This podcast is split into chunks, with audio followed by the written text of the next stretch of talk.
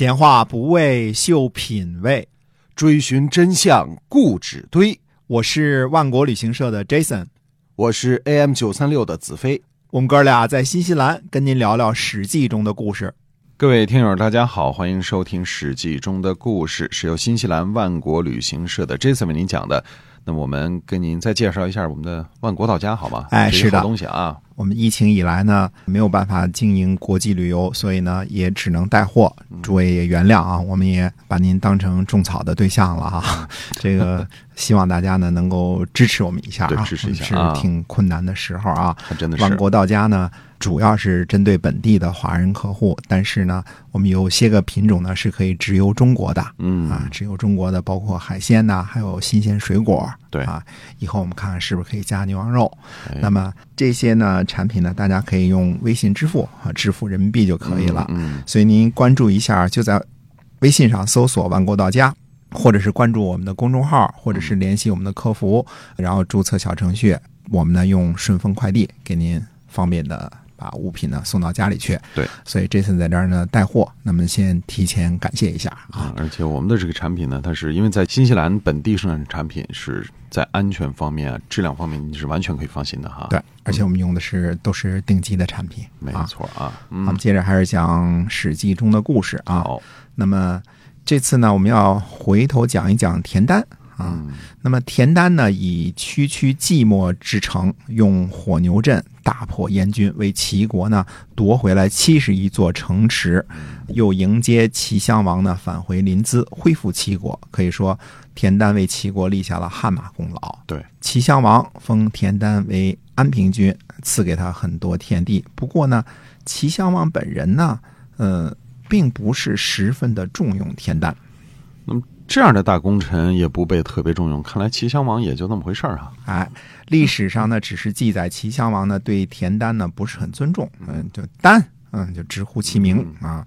那么最后呢，还是大臣劝谏说：“你你怎么能直呼其名呢？这个人可是为国家立下汗马功劳的人呐。”齐襄王这才这个对田丹呢恢复了尊称啊。不过看得出来，齐襄王呢并不是从骨子里非常喜欢这员大将。后来呢？燕国人重用宋国人，叫荣芬，封他做高阳君，让他率兵攻击赵国。赵王呢，打算效仿燕王，以割让济东三城五十七座城邑来交换田单到赵国来做官。嗯，啊，平原君呢也很同意这个意见。对，那么赵王和平原君的账算的不精明啊，用这么多的地盘去换一个人。呃，看起来呢，似乎不是很精明。那外来的和尚好念经嘛。啊，田丹先生摆下火牛阵之后，那名声大噪，对吧？嗯，我说过啊，战国时期是诸侯们最重视人才的一个时期啊。对，对世人的这个供养或者给出来的俸禄呢，实际上是非常的高的。嗯嗯，这是知识分子最牛的一个时代啊啊！可能赵王和平原君的算计是呢，田丹那么能打。再抢回来三座城池不就得了吗？嗯，呃，这里呢，我的猜测是这样的：赵王和平原君是怎么想的呢？没有记录。嗯，呃，我猜想呢，这件事可能另有原委。试想啊，济水以东的三座城池和五十七座城邑，对吧？济水以东，那一定是呃燕国伐齐的时候啊，呃赵国顺路给抢的。对吧？因为五国一块伐齐嘛，对吧？打齐闵王嘛。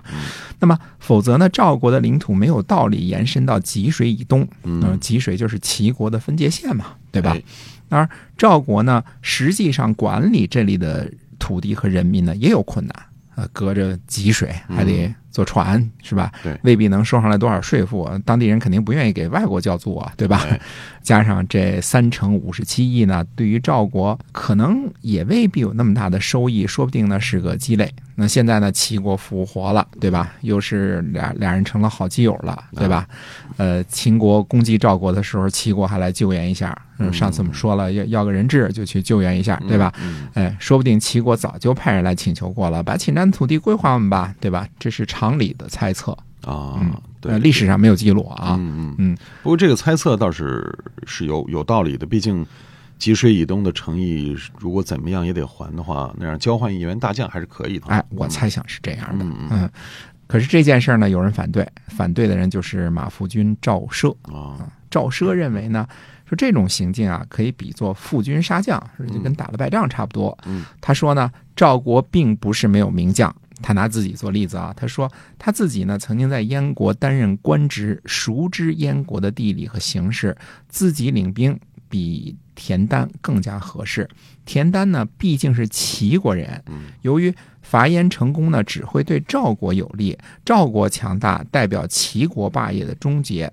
作为齐国人的田丹是不会做这样愚蠢的事儿的，啊，那么赵王和平原君听赵奢的话了吗？应该是没有啊。第二年呢，田丹就来赵国做官了，嗯啊，估计是交换成功了，嗯、三城五十七亿啊，亿是比较小的城啊对，大的城池修建的非常宏伟的城池叫城啊，小的叫邑啊。嗯，因此呢，这才有了所谓的赵奢和田丹论兵这么一回事儿。哎，这是怎么回事啊？田丹说呀，说我并不是说将军的兵法不好，嗯。只是说呢，将军使用的军队众多，使用很多人呢，就没有人耕作了，粮食就供应不上了啊、这是自破的方法。我田丹不会这样做的。我田丹听说呀，帝王使用的兵力也不过三万人而已，天下就都服从了。呃，将军动辄呢用兵十万、二十万，这就是我田丹不服的地方。啊，所以田丹指责赵奢每次用兵使用的人数太多，而他不这样。人家田丹不是五千人、五千人、一千牛就把这事儿办了吗？啊，对呀、人家寂寞打出来的嘛，对吧？啊，因为你想，古代帝王就是兵就是三千嘛，那天子就是三军嘛，对一军差不多一万人嘛，对吧？就想当初这个齐桓公称霸的时候也是三万人嘛，嗯，对吧？嗯那么赵奢呢就回答说：“说看来啊，您不只是不懂兵法，而且还不了解现在的形势。”啊，他说吴国的利剑、干将、摩耶啊，砍牛、砍马、砍青铜都可以，嗯，可是砍柱子就会断为三截儿。这个剑其实是用来刺的，不是用来砍的，不能当斧子用啊。啊，而砍石头呢，就会断为一百截儿了，碎片儿了。嗯今天呢，带着三万人，就像拿干将摩耶砍柱子差不多。古代的时候呢，分为万国，城虽大不过三百丈，人再多不过三千家儿，有三万人，当然可以横行天下了。而如今呢，万国并为战国七雄，能够调动数十万的兵力，旷日持久。呃，打几年仗啊，就像您那齐国一样，就失败了，啊，就灭亡了。对，齐国呢以二十万的士兵攻击楚国，五年才结束；赵国以二十万人攻击中山国，也是五年。如今齐国和韩国相互围攻，谁敢说三万人就可以搞定啊？啊，这赵奢分析的有道理啊，此一时彼一时也哈。对嗯，赵奢说呢，现在千丈之城，万家之邑相望。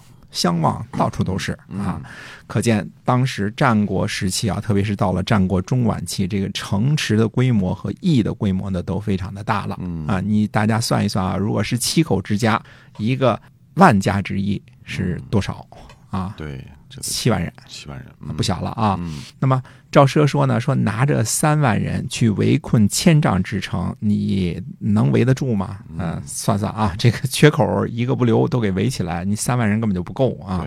说这点人马啊，连野战都不够用，怎么可能围城呢？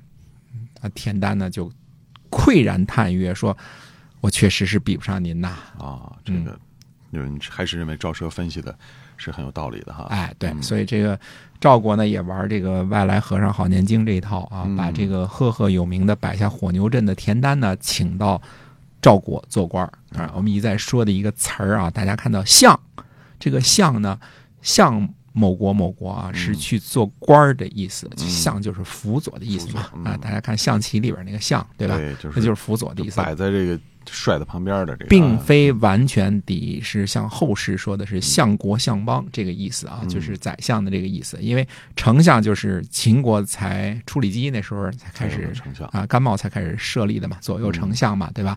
呃，那么真正丞相这个定下来呢，还是汉以后的事儿了，嗯就是开府议事啊，呃，有很多的权利啊，所谓的相权，这都是之后的事儿了。所以在战国时期，大家看战《战国策》里边说相相相某国相某国，呃，不要以为呢这就是做宰相的意思。嗯，他就是去做官啊。哎，总之呢，我们看赵奢的这个论点，显然比田丹呢还是高一截的。嗯呃，看来田丹同学虽然摆下火牛阵了，但是毕竟不是科班出身啊，啊，在这个兵法上面哈、论不过这个赵奢。赵，嗯嗯，是的。好，那我们今天啊《史记》中的故事先跟大家就讲到这儿了。记得关注我们的万国到家，然后呢有非常多的好的产品介绍给您。好，感谢您的收听，是由新西兰万国旅行社 Jason 为您讲的。我们下期节目再会。再会。